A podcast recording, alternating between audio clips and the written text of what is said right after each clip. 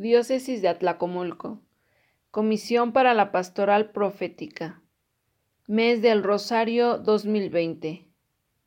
Madre de Cristo Eucaristía, ruega por nosotros. Tema 7. María, Mujer de la Eucaristía. San Efrén oraba así.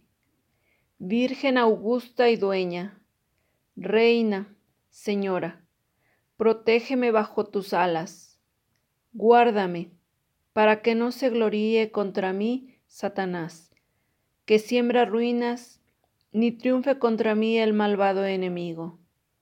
Pío XII.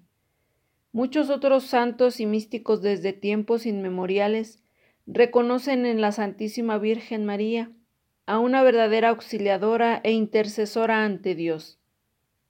El argumento principal en que se funda la dignidad real de María es indudablemente su divina maternidad.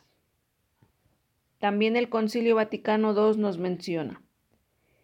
Mientras la Iglesia ha alcanzado en la Santísima Virgen la perfección, en virtud de la cual no tiene mancha ni arruga. Efesios 5:27. Los fieles luchan todavía por crecer en santidad, venciendo enteramente al pecado y por eso levantan sus ojos a María, que resplandece como modelo de virtudes para toda la comunidad de los elegidos. Entonces, los cristianos tienen que María es un modelo a seguir en obediencia, en santidad y en entrega hacia Dios. Menciona el Catecismo de la Iglesia Católica respecto de María que se le reconoce y se le venera como verdadera Madre de Dios y del Redentor. Más aún, es verdaderamente la madre de los miembros de Cristo, porque colaboró con su amor a que nacieran en la iglesia los creyentes, miembros de aquella cabeza. En nuestra diócesis se puede observar que la devoción mariana está fuertemente arraigada en gran parte de los fieles. Este hecho, con sus respectivas catequesis, puede traer abundantes beneficios a nuestra forma de vivir, celebrar y testimoniar nuestra fe. Sin embargo, se pueden observar que en nuestra iglesia particular y en casi todos los que formamos del cuerpo de Cristo, dos extremos peligrosos, por así decirlo. A saber, primero, considerar a la Virgen María que nada tiene que ver en la vida del creyente. Más aún, para algunos, ella es una mujer más, y no hay por qué rendirle veneración, porque Dios quiere que solo se le adore a Él. Segundo, pensar y darle mucha más importancia a la Virgen María que a Dios, a Jesús y al Evangelio. De ahí que existe en nuestra diócesis peregrinaciones, mandas, ofrendas, procesiones, con un exagerado afecto a ella, pero sin Eucaristía, sin confesión, sin sacramentos, hecho lamentable que nos hace pensar y replantear nuestra fe. María es parte del misterio de la salvación desde la encarnación hasta Pentecostés. Ella está ahí. Por eso, María no se entiende sin Jesús. No puedes quedarte solo en la madre.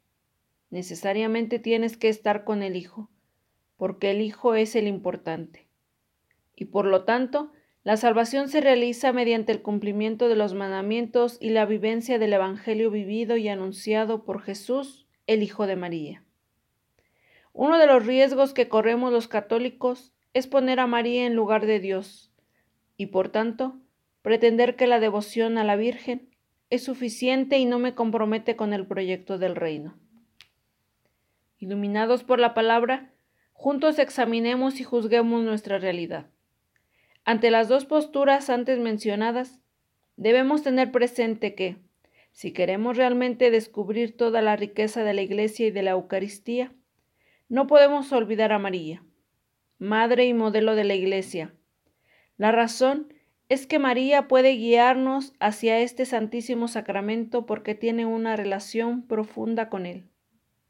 Además, nos relata en Hechos 1.14 y siguientes que desde la reunión de la primera comunidad después de la ascensión, cuando los apóstoles experimentaban la incertidumbre, María estuvo en primera fila presente animando y motivando este acontecimiento. Nos hace reflexionar sobre la importancia de María en relación con la Eucaristía. Pero, más allá de su participación en el banquete eucarístico, la relación de María con la Eucaristía se puede delinear indirectamente a partir de su actitud interior. María es mujer eucarística con toda su vida. La Iglesia, tomando a María como modelo, ha de imitarla también en su relación con este santísimo misterio. Menciona San Juan Pablo II que, puesto que la Eucaristía es misterio de fe, que supera de tal manera nuestro entendimiento que nos obliga al más puro abandono a la palabra de Dios. Nadie como María puede ser apoyo y guía en una actitud como esta.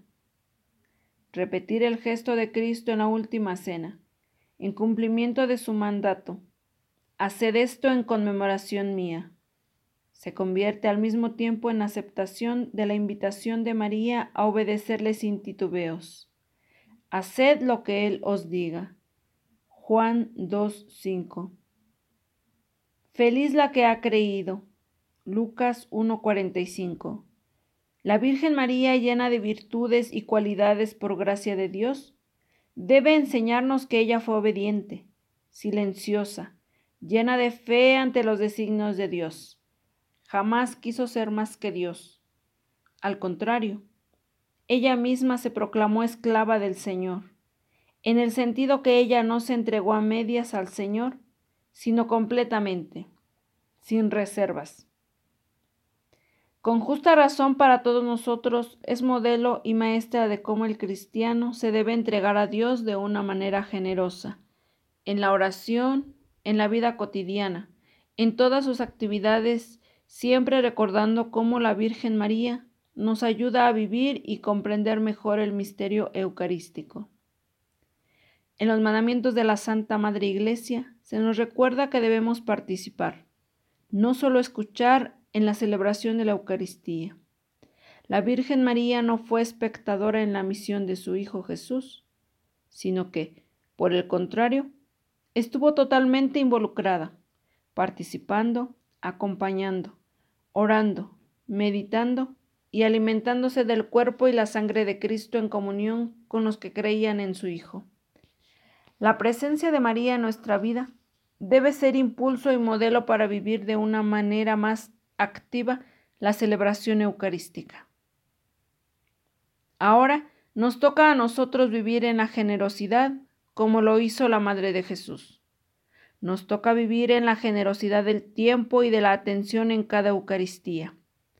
Sintamos la presencia maternal de María que cuida de nosotros, pero que también nos anima a acompañar a Cristo, su Hijo, en cada Eucaristía.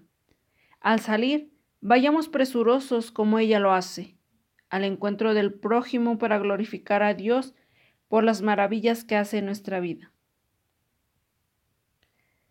Podemos tomar en cuenta estos puntos concretos para manifestar nuestra generosidad en cada Eucaristía. Llegar a tiempo a la misa. Asistir a la misa de una manera limpia. Participar en los cantos y en las oraciones que forman la misa. Respetar el espacio, la iglesia donde se celebra la Eucaristía. Enseñar a los hijos la importancia del sacrificio de Cristo que se renueva en cada Eucaristía. Asistir con alegría. Comulgar con respeto agradecer a Dios Padre, Hijo y Espíritu Santo, y también a María Santísima por su enorme generosidad para con nosotros. ¿Qué otros puntos concretos pueden sugerir para que participemos de una mejor manera en la celebración de la misa? ¿Qué aspecto te llamó más la atención del tema anterior y por qué?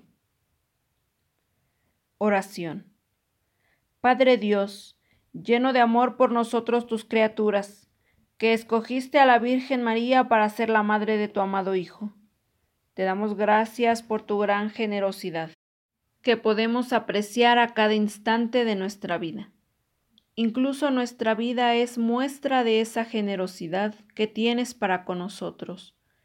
Ayúdanos a saber responder al llamado a la santidad y al servicio, así como respondió llena de amor la mujer que dio a luz al Salvador del mundo, que continúa entregándose como alimento sagrado en cada Eucaristía, y que el Espíritu Santo nos impulse a poner en obra, imitando a María la generosidad de vida.